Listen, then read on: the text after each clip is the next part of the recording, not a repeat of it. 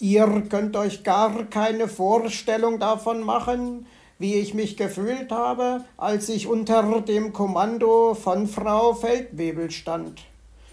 Und trotzdem wollten sie nicht nach meiner Pfeife tanzen. Ich bin eben kein guter Tänzer. Jedenfalls habe ich mich gewundert, wieso der Herr Fuchs nicht schon viel eher aus dem Märchenwald geflohen ist. Kra. Sehen Sie, Oh.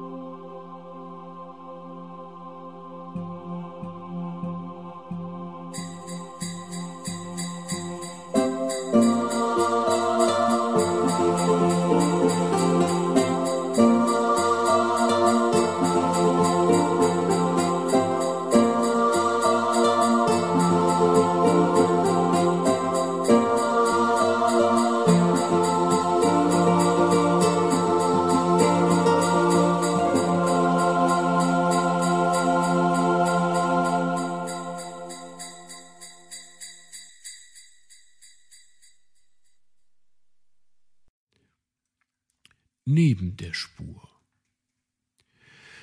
Wo waren nun eigentlich Meister Schwarzrock und Frau Elster abgeblieben?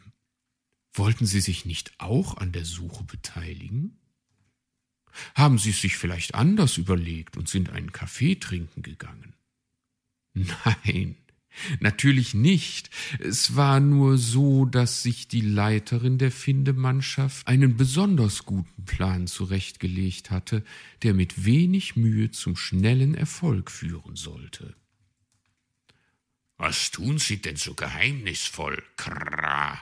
fragte Meister Schwarzrock, der von Frau Elster am Flügel zur Seite gezerrt worden war, während die anderen Zweierteams schon mit der Suche begonnen hatten. Das ist doch ganz einfach, erklärte sie. Wir brauchen gar nicht so weit zu laufen. Gerade einmal fünf Minuten werden wir benötigen, um den Fall zu klären. Mit mir an Ihrer Seite sind Sie auf dem richtigen Weg. Hoffentlich ist dieser nicht aus Holz, murmelte Meister Schwarzrock. Haben Sie etwas zu bemerken? erkundigte sich die Elster. Ich wundere mich nur über Ihren Spürsinn. Kra, erwiderte der Rabe. Sie sollten sich nicht über meinen Spürsinn wundern, Sie sollten ihn bewundern, stellte Frau Elster klar. Das tue ich ja, Kra, entgegnete er wenig überzeugt.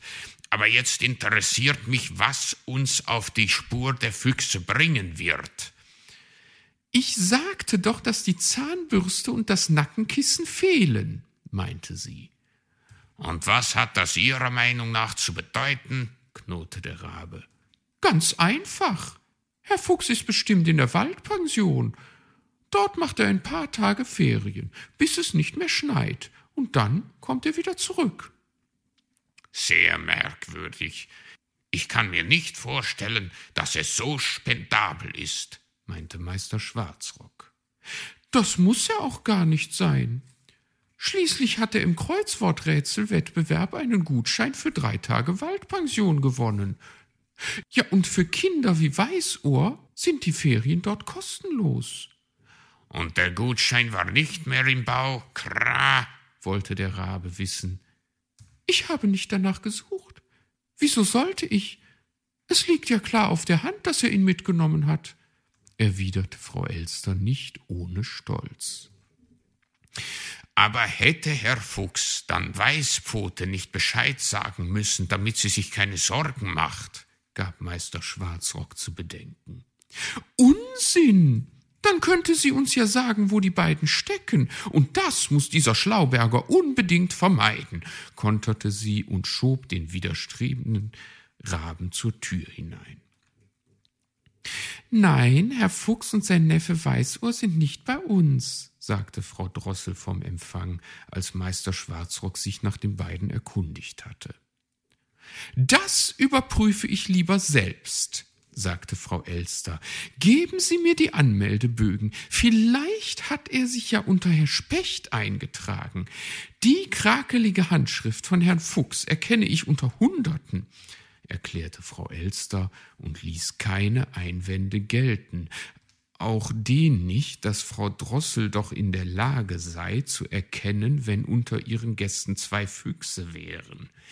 Er könnte sich und Weißohr schließlich als Maulwürfe getarnt haben, schmetterte Frau Elster diesen Einwand wirsch ab und sah die Anmeldebögen durch, die ihr Frau Drossel seufzend unter den Schnabel geschoben hatte. Meister Schwarzrock war das schrecklich peinlich, und er schrumpfte in sich zusammen. Erleichtert atmete er auf, als Frau Elster endlich zum Rückzug blies. Draußen angekommen, sagte sie Hier gibt es noch einen Hintereingang, der führt direkt zum Vorratskeller. Vielleicht halten sich die beiden ja dort versteckt. Also, Frau Elster, mir reicht es. Jetzt behaupten Sie allen Ernstes, dass sich Herr Fuchs zusammen mit Weißohr bei dieser Kälte in einem Keller versteckt hält, obwohl er kostenlos in einem gemütlichen Zimmer residieren könnte, empörte sich der Rabe und funkelte sie zornig an. Doch nur bis er sicher ist, dass ihn hier keiner mehr sucht, flüsterte sie ihm verschwörerisch zu.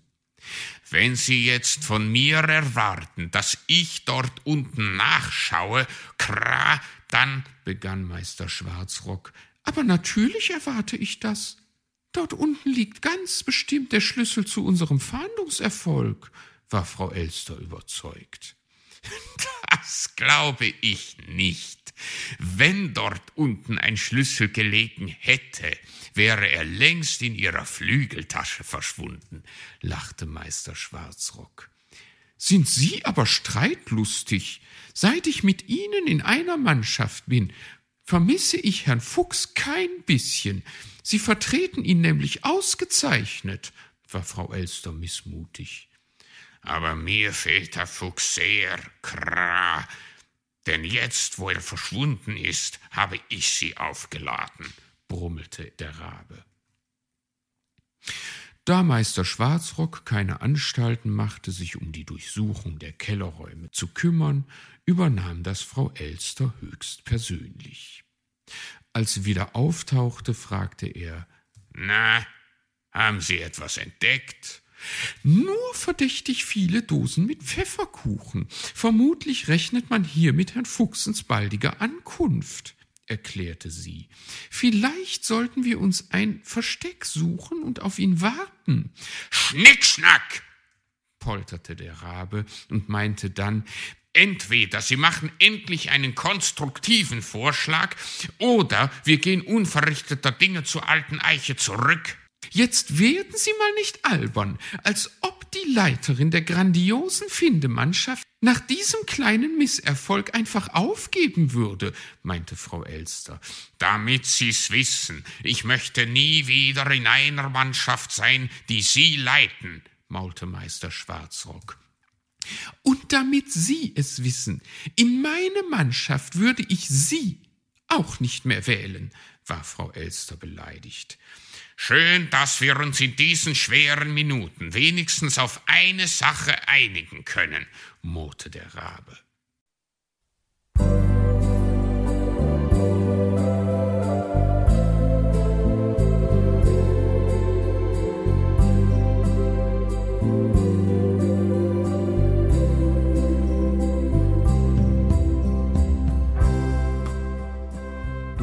Hörtest eine Audioproduktion von Blinzeln Media, zu finden im Internet auf www.blindzellen.org. Blinzeln schreibt man in unserem Fall immer mit einem D in der Mitte. Wenn du uns gerne kontaktieren möchtest, so geht das einerseits per E-Mail an podcast.blindzellen.org oder du verwendest dafür unser Kontaktformular auf unserer Homepage direkt zu finden unter kontakt.blindzellen.org. Wenn du uns einen Audiobeitrag für die Sendung zukommen lassen möchtest, dann benutze doch hierfür am einfachsten unseren Podcast Anrufbeantworter. Den erreichst du im deutschen Festnetz unter der Telefonnummer 05165 439 461. Und wenn du aus dem Ausland anrufst, dann ersetze einfach die vorangegangene 0 gegen die Ländervorwahl für Deutschland. Das ist die 0049. Wir freuen uns über Lob, Kritik, eine Rezension oder Bewertung unserer Audioproduktion dort, wo du sie gehört hast. Konnten wir dich hiermit gut unterhalten und informieren? Du findest bei Blinzeln zahlreiche weitere Audioproduktionen aus allen Bereichen und zu allen Themen. Entweder bei uns auf der Homepage www.blinzeln.org oder dort, wo es Podcasts gibt.